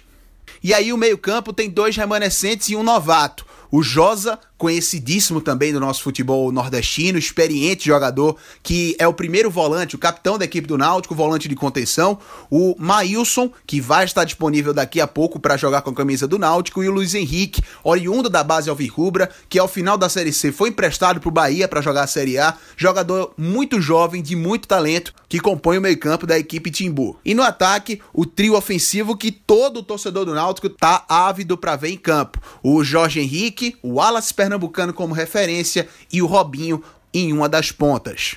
Ah, e outro ponto forte para o Náutico na temporada 2019, a volta aos aflitos. O Náutico passou alguns anos na Arena de Pernambuco, um estádio que o torcedor não tem identificação, distante da capital pernambucana, e agora volta para o Eládio de Barros Carvalho, estádio histórico do futebol pernambucano, que foi completamente renovado em sua estrutura para receber os jogos do Náutico, estava abandonado os aflitos, e essa gestão espetacular do Edno Mello e do Diógenes Braga, que comandaram o Náutico em 2018 com austeridade e responsabilidade fiscal pagando os jogadores em dia, principalmente jogadores e funcionários. Isso conta muito, também conseguiu angariar recursos junto com parceiros, empresas é, próximas ao Náutico para reformar o Estádio dos Aflitos. As obras vão continuar em 2019, mas o estádio já tem condições plenas de receber jogos na temporada deste ano, principalmente durante a Série C. Então, outro trunfo do Náutico, talvez o principal desse ano, é a volta do Eladio de Barros Carvalho, a volta do Estádio dos Aflitos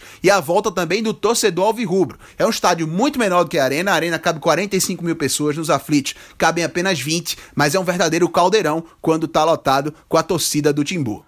Valeu, Lucas. Valeu, amigos do Footcast. Um pouco do Náutico, que vem para a estreia contra o Fortaleza na próxima terça-feira, nessa Copa do Nordeste 2019, que promete bastante. Sempre disponível, Antônio Gabriel, da Rádio Jornal de Recife, para o Footcast. Tá aí o Antônio, trouxe as informações do Náutico, e aí a gente já pula pro para as informações do Santa Cruz. E aí quem traz as informações é o meu amigo Diego Borges, da Rádio Jornal e também escreve para o Jornal do Comércio. Abraço, amigos do Footcast, pessoal do Ceará, pessoal dessa terra boa, terra lencarina, saudades aí de Fortaleza. Uh, rapaz, o Santa Cruz 2019, o ano que na verdade começou no ano passado, já que 2018, digamos assim, não terminou muito bem para o Santa Cruz, é um ano de reestruturação, até mesmo por conta do que foi no ano passado, os problemas que o clube teve, diversos erros que foram cometidos de gestão, tudo mais, problemas de salários atrasados que permaneceram no clube durante esse tempo também. Isso atrapalhou até mesmo para a vinda de jogadores nesse começo de ano, mas o que a gente pode dizer é que o que esperar do Santa Cruz em 2019 é um clube nessa, nesse passo a passo de estruturação. Já deu um passo muito importante que foi inaugurar o seu primeiro centro de treinamentos, seu primeiro campo, na verdade, do CT Ninho das Cobras, que por enquanto tem apenas uma estrutura mínima da mínima, apenas para que desafogue o gramado do estádio do Arruda, que a gente viu sofrer bastante nesse, nesse período. E hoje o clube é gerido por Constantino Júnior, presidente executivo, ele que está no clube desde 2011 como diretor de futebol, participou dessa guinada quando o clube saiu da Série C e foi bater na Série A. E, e também participou dessa derrocada, né, do, da, da volta à Série C, digamos assim. No ano passado foi seu primeiro ano como gestor. E aí nessa transição toda teve problemas, não conseguiu dar um passo muito importante em 2018, principalmente em resultados mas para 2019, pelo menos, pelo que está se mantendo de planejamento, o Santa Cruz está tá cumprindo os passos que foram determinados. É, novamente, com o técnico, a aposta, a aposta de, da região começou no ano passado com o Júnior Rocha, que vinha da Luverdense depois de um bom trabalho na Série B. O Júnior Rocha acabou abandonando o trabalho no meio do, do período, digamos assim, no meio do trabalho, foi para o CRB, uma proposta de certa forma melhor claro, salário, questão de salário e tudo mais, e principalmente pela estabilidade que o CRB oferecia. Mas esse ano, novamente, com Leston Júnior, agora técnico que se destacou no Botafogo da Paraíba, fez um bom trabalho, bom papel, foi campeão paraibano no ano passado, e ele conseguiu abrir um pouco do mercado aqui em Pernambuco também, principalmente por conta dessa derrocada que Pernambuco sofreu. E aí apostando também em nomes emergentes no mercado, tanto o Santa como o Náutico e agora também o Esporte se montando também mas o Santa Cruz, na montagem do elenco, atletas experientes, o Marcos Martins, lateral direito, é um dos que, dos que foram contratados, dos mais experientes, uh, junto com ele também outros nomes que já tiveram rodagem no futebol, principalmente do sul e sudeste do país, nomes que possam até mesmo dar um certo, uma certa força, já avisando também a Série C. Mas a princípio o Santa Cruz cumpre, cumpre um, um orçamento de 10 milhões, pelo menos é, é o esperado, é o estimado, que 10 milhões de reais anual, esse orçamento ele possa dar subsídios para o clube se manter durante a temporada inteira, é, pelo menos com a folha salarial rodando em torno de 250 mil reais. Agora, claro, se o Santa Cruz for avançando nas fases da Copa do Brasil, como não aconteceu no ano passado, o clube acabou eliminado logo na primeira rodada para o Fluminense de Feira, isso fez muita diferença. Mas esse ano a, a, projeção é de que algumas cotas possam ajudar mais, até mesmo a cota da Copa do Nordeste, já que a Copa do Nordeste, apesar de não pagar rios de dinheiro, mas para um orçamento tão baixo como o do Santa Cruz, faz a diferença. E principalmente a panorama que ficou desde o amistoso dessa última terça-feira contra o 13 é muito animador para a torcida do Santa Cruz, principalmente. Até por conta do, do, bom desempenho. O 13 era um clube que já vinha de seis amistosos antes desse do Santa Cruz. Venceu o Náutico duas vezes, venceu o Campinense, vinha 100% de aproveitamento desses amistosos e o Santa Cruz conseguiu empatar. Uh, fez uma boa partida, fez um, um, uma boa apresentação. Peças importantes do elenco fizeram boas apresentações, como o caso de Ericles, que é um meia da base, que é habilidoso, é, tá começando. Na, na, verdade, não é meia da base, perdão. Mas é um meia que foi uma aposta muito jovem do Santa Cruz no ano passado, uh, contratado pelo clube com um salário até. É, um, um, contrato extenso, digamos assim. Tem contrato com o tricolor até bom tempo. E aí, ano passado, ele sofreu muito com lesões, mas ele foi aproveitado e já começa a dar um panorama diferente para 2019. Começou jogando bem, tranquilamente, sem sofrer dores, como ele sempre reclamava. Outros jogadores também importantes, Augusto, foi uma aposta que o Santa Cruz fez junto à Campinense também. E Augusto não rendeu até aqui e já começou o ano bem. Ou seja, Leston Júnior já começa a dar umas uh, visões de que pode arrumar, pode dar uma organização a esse time, que tem alguns remanescentes da temporada passada, como o Dani Moraes, que inclusive é remanescente da campanha também na Série A. Pipico, que foi o principal jogador do Santa Cruz no ano passado, o jogador foi contratado durante a Série C e foi destaque do clube no, no campeonato, foi artilheiro do, do, do, do Santa Cruz na, na, temporada, do, pelo menos na Série C, e mesmo assim uh, tem outros nomes, Ricardo Ernesto, goleiro também, foi, foram mantidos uma certa, uma certa base, uma certa estrutura, junto com os contratados e também a expectativa de lançar jogadores também no mercado, que o Santa Cruz espera prospectar para vender e para ter um, orçamento ainda mais pujante pelo menos em relação à Série C. E aí a expectativa, principalmente da base, é sobre Elias Carioca. Chegou no ano passado à base do clube, disputou o campeonato de aspirantes, foi, é, foi muito bem elogiado por, por quem assistiu aos jogos dele, é, principalmente o pessoal da comissão técnica do Santa Cruz do ano passado. E aí já ganhou, já chega com o status de titular, fez uma boa partida também contra o 13 e tem o Santa Cruz um, uma grande expectativa nesse jogador. Então é ver se 2019, quando começarem os campeonatos, com a bola rolando, o clube vai se manter no planejamento que foi traçado, não vai cair mais uma vez no conto das loucuras de contratar jogadores mais caros e onerar demais a folha e acabar não pagando salários até o final da temporada. Ao que parece, esse ano o Santa Cruz está se organizando, mas ainda muito longe de ser protagonista, ainda um pouco longe de voltar a ser o que foi, pelo menos em 2016, quando foi campeão da Copa do Nordeste, por enquanto vai ser ainda o clube passo a passo de reestruturação. Ok? Abraço, desculpa aí pelo minicast, pela, pelo desenrolar aqui, mas é, de certa forma a temporada 2019 requer um pouco do Santa Cruz. Então, abraço, fique à vontade sempre que precisar de alguma coisa de Recife, estamos às ordens. Tá aí, né? O Diego Borges trazendo as informações do Santa Cruz. E para finalizar, dos times de Pernambuco, as informações aí do Salgueiro. Quem traz é o nosso amigo Darlando Barros, da Salgueiro FM. Olá, amigos do Footcast do Jornal O Povo. Um grande abraço, está participando com vocês pela primeira vez aqui da Arnaldo Barros, direto de Salgueiro, Sertão Pernambucano, para falar do Carcará do Sertão, que este ano na Copa do Nordeste vai ser uma incógnita. Por quê? Porque é o time que foi rebaixado ano passado no Campeonato Pernambucano, fez uma grande reformulação. Muitos jogadores saíram, praticamente metade do time que jogou a Série C o ano passado foi embora.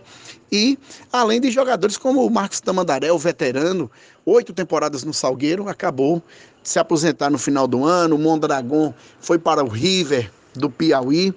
E com isso abriu espaço para várias contratações. O Salgueiro já contratou 15 atletas para essa temporada. Os destaques ficam pelo com o veterano goleiro Gideão, com passagens por Náutico, Riva e vários clubes do Nordeste, inclusive acredito que ele deva ter passado em algum clube do Ceará, no, acho que não no, no, na, na, dupla da capital, mas e, com certeza ele passou por algum clube no Ceará, um goleiro veterano, e o meia Thomas Anderson, meia atacante que estourou no Santa Cruz, aí passou por vários clubes do Brasil, foi para a Europa, mas voltou agora, está voltando aos 33 anos. Pode-se dizer que já pensando em finalizar a carreira, está aqui na cidade de Salgueiro. Mas com essa reformulação, pode ser que o Salgueiro surpreenda, mas essa não é a, a, o pensamento da diretoria. É de realmente preparar a equipe visando a, as finais do Campeonato Pernambucano, chegar forte no Campeonato Pernambucano, que é quem dá as vagas para as competições do ano que vem, e também preparar para o Campeonato Brasileiro da Série C. No, nas edições anteriores, o Salgueiro vai estar tá indo para a sua quinta edição, quinta participação na Copa do Nordeste. O Salgueiro sempre entrou com o objetivo de se classificar na primeira fase e sempre conseguiu. Esse ano, com esse novo formato, a diretoria entende que é, o buraco é mais embaixo e necessita necessitaria de um trabalho de, com maior prazo, precisaria de um time mais entrosado, o que não acontece nesse momento. E por isso que eu digo que é uma incógnita. O Salgueiro pode chegar e se classificar? Pode. Não seria nenhum absurdo, porque já conseguiu nas outras nas vezes anteriores. Mas com esse novo formato e com esse time novo, a diretoria entende que a participação é importantíssima. Deve usar alguma, alguns garotos da base, até para usar a vitrine da Copa do Nordeste, mas as ambições do Salgueiro são fazer, primeiro, fazer um campeonato decente, mostrar alguns garotos, se possível, e com isso preparar sua equipe para as competições é, que se prolonga durante o ano, tá certo? Um grande abraço para os amigos de Fortaleza, capital que eu adoro, gosto tanto, sempre que posso, nas férias, dou uma passada em Fortaleza. Um grande abraço para vocês. Direto de Salgueiro, da Rádio Salgueiro FM, falou Darlando Barros para o podcast do Jornal O Povo. Tá aí, as informações do, do trio né, de Pernambuco. Lembrando que o, que o Pernambuco não tem é, o, o representante hoje que está vamos dizer assim, que seria o mais forte por divisão, né? Tá, que está na Série B, o Esporte, não participa da Copa do Nordeste e vai ter aí Náutico, Santa Cruz e Salgueiro. É, equipes que sempre podem, né? Sempre podem trazer trabalho. O que que você estava falando aí, Thiago? Não, é para saber aí os detalhes dos do, do jogadores que estão exatamente, sim, sim, né? Sim. É, tem bons nomes aí é, é passa de novo os nomes aí. É, não, no, no Náutico, né, como o Antônio Gabriel falou, tem aí o Wallace Pernambucano, que é um que é um velho conhecido Sim, aqui jogou no Ceará. e que não foi tão bem assim, mas aqui no Ceará, mas que é, apesar de ter feito gols, né, importantes, mas que não não foi tão bem assim. Lá no Náutico ele se encontrou, né? É uma peça é, de destaque lá no Náutico e que, é, enfim, pode pode vir a, a dar trabalho. Eu acho que Náutico, Santa Cruz e Salgueiro, por mais que são clubes aí que estão na, na Série C, né, do Campeonato Brasileiro, mas o Salgueiro são, tá na D. É, o Salgueiro tá na D, mas são equipes que são perigosas, né? Tem o fato campo, enfim, equipes do Pernambuco podem dar trabalho aí para esse time cearense. É, eu acho que o, o, pro lado do Náutico vai ter uma, um fator a mais, que é a volta dos aflitos. Eu acho que isso pesa muito, apesar deles ter, terem tido até uma, um jogo contra o 13 recentemente, perderam em casa, mas ali a gente não pode contar tanto, porque é um tempo que você joga o time principal, depois você vai fazendo 30 substituições e aí praticamente não dá para avaliar muita coisa. Mas eu acho que o Náutico, do, dos três, assim, parece uh, ser um time com um pouco mais de sequência. Foi campeão pernambucano, é, terminou em primeiro colocado da fase de grupos uh, da, da Série C, né, do grupo A, acabou sendo eliminado ali no mata-mata.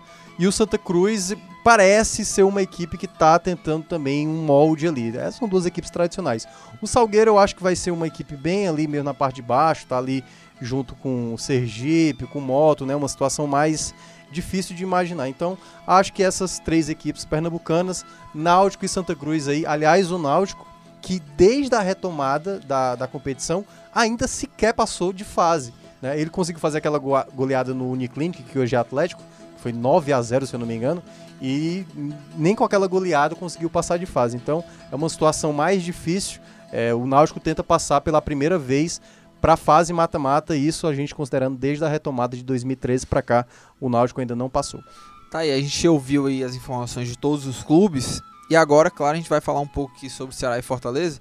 E eu já vou começar com, com o Thiago Minhoca, por, já para ele traçar esse esse o caminho né, de cada clube para chegar realmente à taça da Lampions. Lá no começo do programa a gente falou um pouco sobre os dois grupos, o sistema de disputa, né? Enfim, depois de Ceará, depois que Ceará e Fortaleza se passarem da primeira fase, vão enfrentar é, até durante as quartas e a semifinal clubes do mesmo grupo.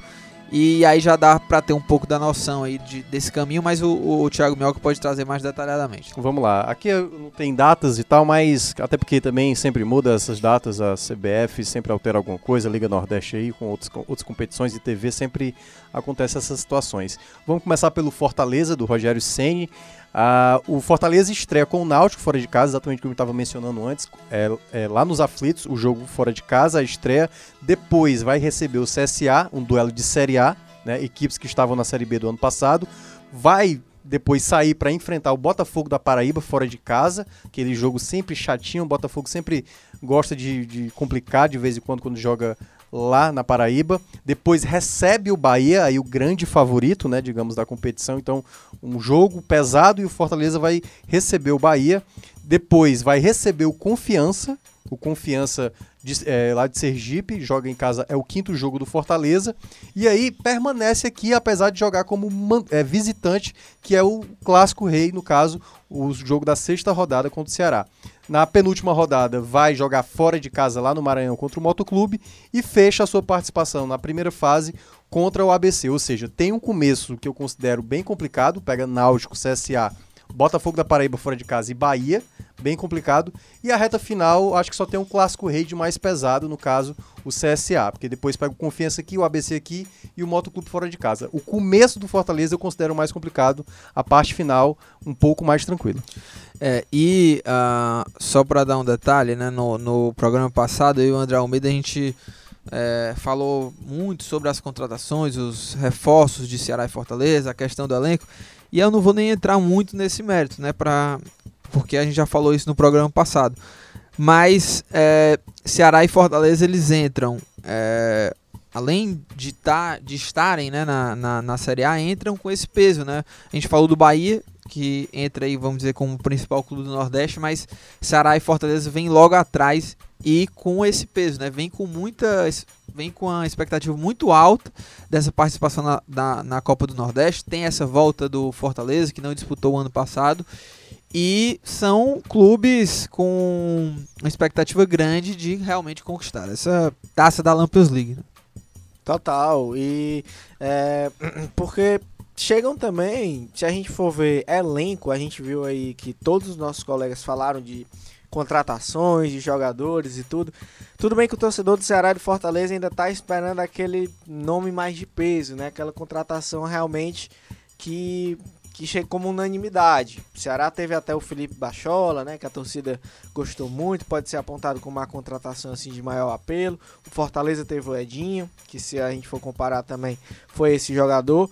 É, mas comparando em termos de elenco, além da questão de estar tá na Série A, de ter um maior orçamento, de ter uma estrutura maior do que outros clubes, que a maioria dos clubes, se a gente for comparar elenco mesmo, hoje Ceará e Fortaleza estão realmente à frente de muitos. O Bahia, como a gente já falou aqui várias vezes, eu vejo como o grande favorito e Ceará e Fortaleza vem logo atrás. Então a expectativa, Lucas, com certeza é essa que você falou. E nossa também.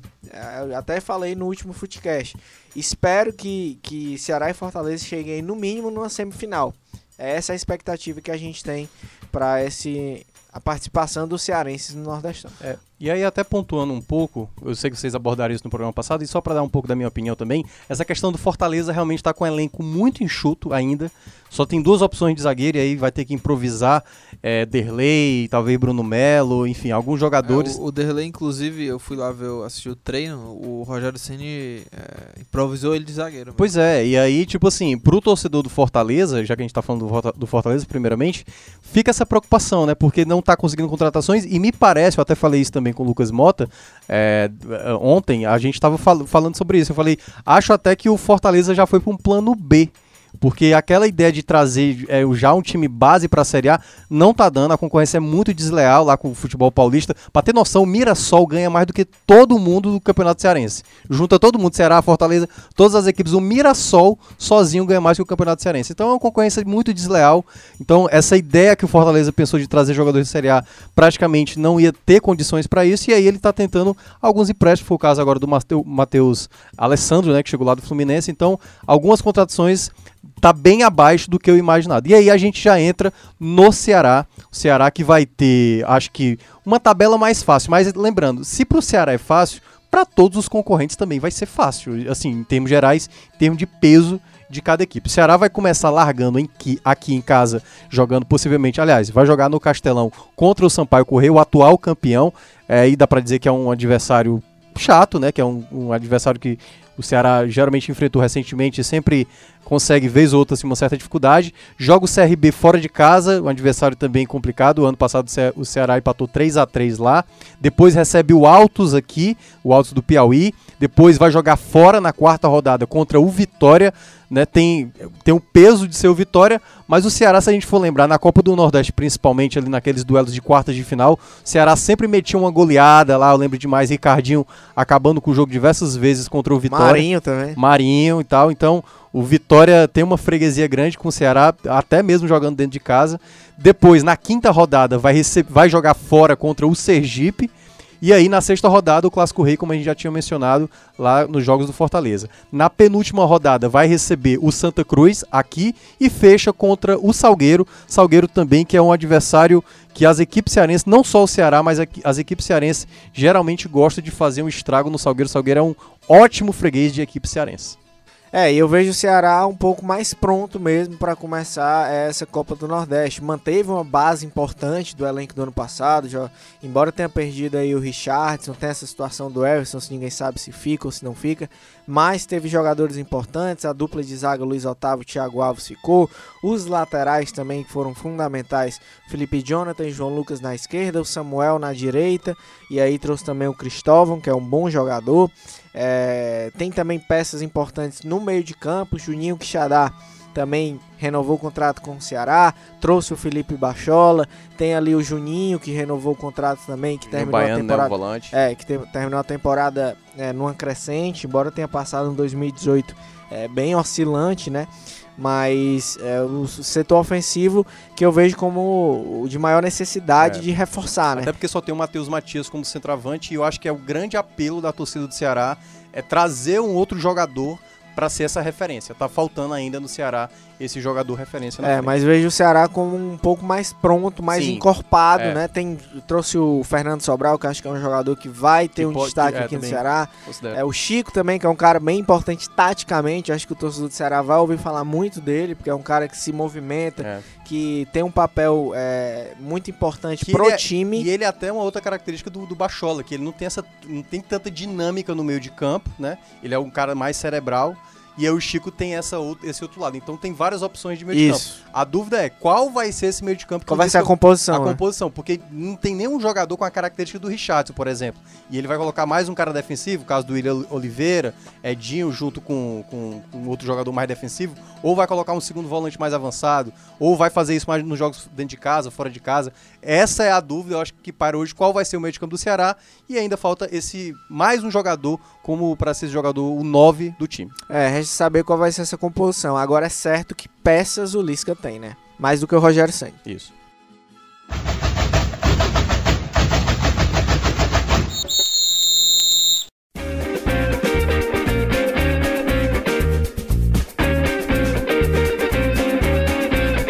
E chegando ao fim do programa, claro, né? Dicas aleatórias. É, hoje o programa né, de número 32 foi um pouco mais longo, mas é porque realmente foi um, foi um episódio foi, mais do que especial. Dia, meu amigo. Foi, pois é. Tem tudo aqui. Pois é, tem, tem, tudo, tem, tem tudo. tudo. Não faltou nada. Não faltou nada. Então, realmente foi um episódio especial, né? A gente trouxe aí todas as informações e, e já vou até agradecer a todos os repórteres que contribuíram aí para esse episódio do Footcast, é, que né, deram seus comentários, as informações sobre cada clube que vai disputar essa, essa Copa do Nordeste. Muita então a gente, gente agradece. Boa, né? É, a gente agradece muito porque contribuíram aí e deixaram o programa aí ainda mais completo com todas as informações desses clubes.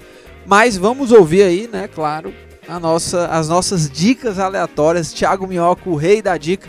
O, o Fred é o rei O do rei. Story. O, o, O Fred? Quem Fred? O Fred, pô. Fred, o Dom. Fredon. Ah, o Fredon. o É, Fredon e lá. aí Thiago Minhoca é o rei do, das dicas aleatórias.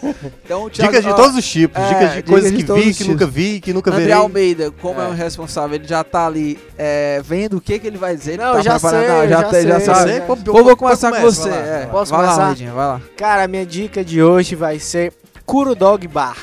Puro Dog Bra. É Eu acho que é o Kuro quinto Dog bar que ele É. já indica aqui. É, não, pô. É, e na Onde verdade, é isso aí, Almeida? É, fica ali, é rua João Alves de Albuquerque, número 341. Mas é ali na cidade dos funcionários, perto do shopping Via Sul, certo? Perto ali na Washington Soares com Oliveira Paiva. Pronto. Quem mora ali por perto sabe. E pra quem não mora no estado, quando vier, já fica a dica É, também. Kuro quem o quê? não, Kuro quem o quê? não, Kuro Dog. Ah, vou, vou. Bar. Quem quiser pesquisar no Instagram também é K-U-R-O-D-O-G Kuro Dog Bar.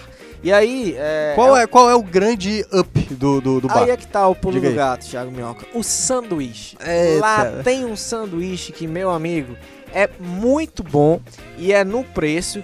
Eu provei um sanduíche lá que é. é, o nome é Burger, eu acho.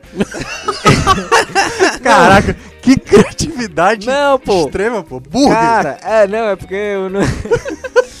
é, eu sei, eu sei. É tipo. Qual é o nome do jogador? É jogador. Mas é porque Oxe, ele é um olha. burger sem firulas, pô. Ele é um burger. É um pão, né? Não, é com bacon e tem um creme de cheddar e é Aí, muito bom. Acabou. Cara, Tem, tem bacon e tem cheddar, qualquer coisa que tiver. ali, Exatamente. bom, né? Bom. Não, mas é, é muito bom, sério mesmo. É, e é no preço, velho. É no preço. Esse, esse sanduíche, é, acho que saiu por 20 reais, ou menos 20 Ah, reais. tá de enfim, boa. E pra esses hambúrgueres gourmets, né, que nós Sim, temos que hoje em, hoje dia, em dia- tá um preço super acessível. Então lá é um barzinho e tal, quem quiser tomar uma sua cervejinha lá tem também, mas é, eu queria indicar pelo hambúrguer, porque eu fui lá no aniversário de um amigo meu e aí é, eu provei esse hambúrguer e tava realmente muito bom.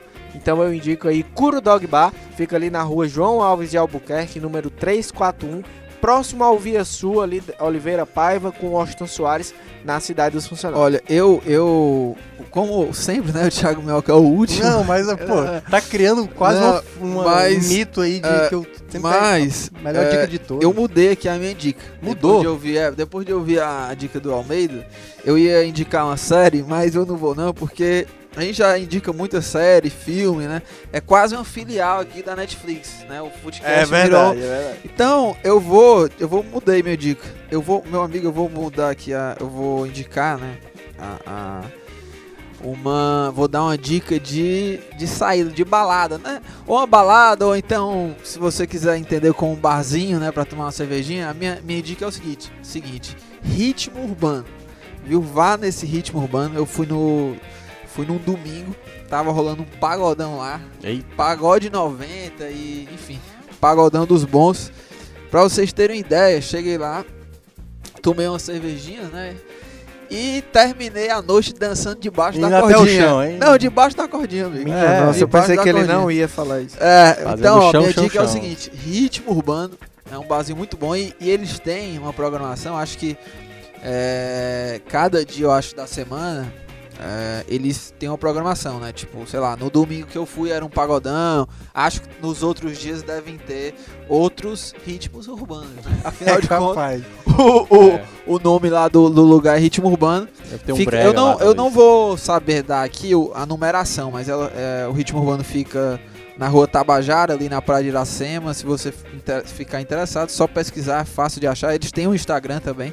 Enfim, ritmo urbano, vá que é muito legal. Eu me diverti bastante. Boa. Agora o rei, hein? Agora Não, o rei. agora vai manda um- aí, manda aí. Cara comum. Eu vou indicar Você que tem uma- dicas claras, Eu vou né, indicar uma série. Eu vou indicar uma série do Netflix, olha que coisa. Mas é uma série animada, uma série de animação. É dica do mochileiro viajante. Não, mas o pior é que tem influência da- do Guia do Mochileiro. Porque Guia do Mochileiro, lembrando, é uma das grandes referências Da sua vida. Não, não, da- não só da minha, de várias pessoas, incluindo a dessa série, que é baseada, tem algumas coisas ali referente até o Guia do Mochileiro, não, claro, dita diretamente, mas pra quem já leu a obra, né, toda a obra literária lá do Guia do Mochileiro, vai ver as referências. Que é uma série que tem no- na Netflix chamada Rick e Morty, que é uma animação sensacional, engraçada, bem correta, a lá Simpson, Family Guy e tal, sabe? Aquelas coisas bem pesadas, mas é uma sátira muito engraçada. Eu tô na terceira temporada e a terceira temporada, assim, tem episódios altamente bem pensados, assim, ele, ele usa, obviamente, da comédia, mas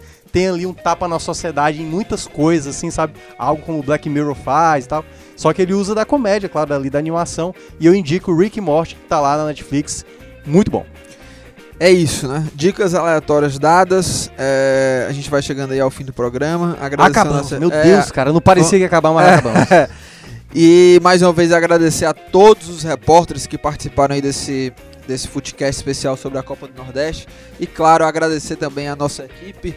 ah, na edição e produção de Cole Pontes, na coordenação de produção Marcelo Gomes, estratégia digital David Varelo, editor de esportes Fernando Graziani, diretora executiva de redação Ana Nadaf e diretor de jornalismo Arlen Medina Neri. A gente vai ficando por aqui. Esse episódio foi o episódio Guia da Copa do Nordeste. E é isso. Até a próxima quinta-feira. A gente traz aí mais episódios do Footcast. Muito obrigado a todos. Valeu! Abraço, valeu! Até mais.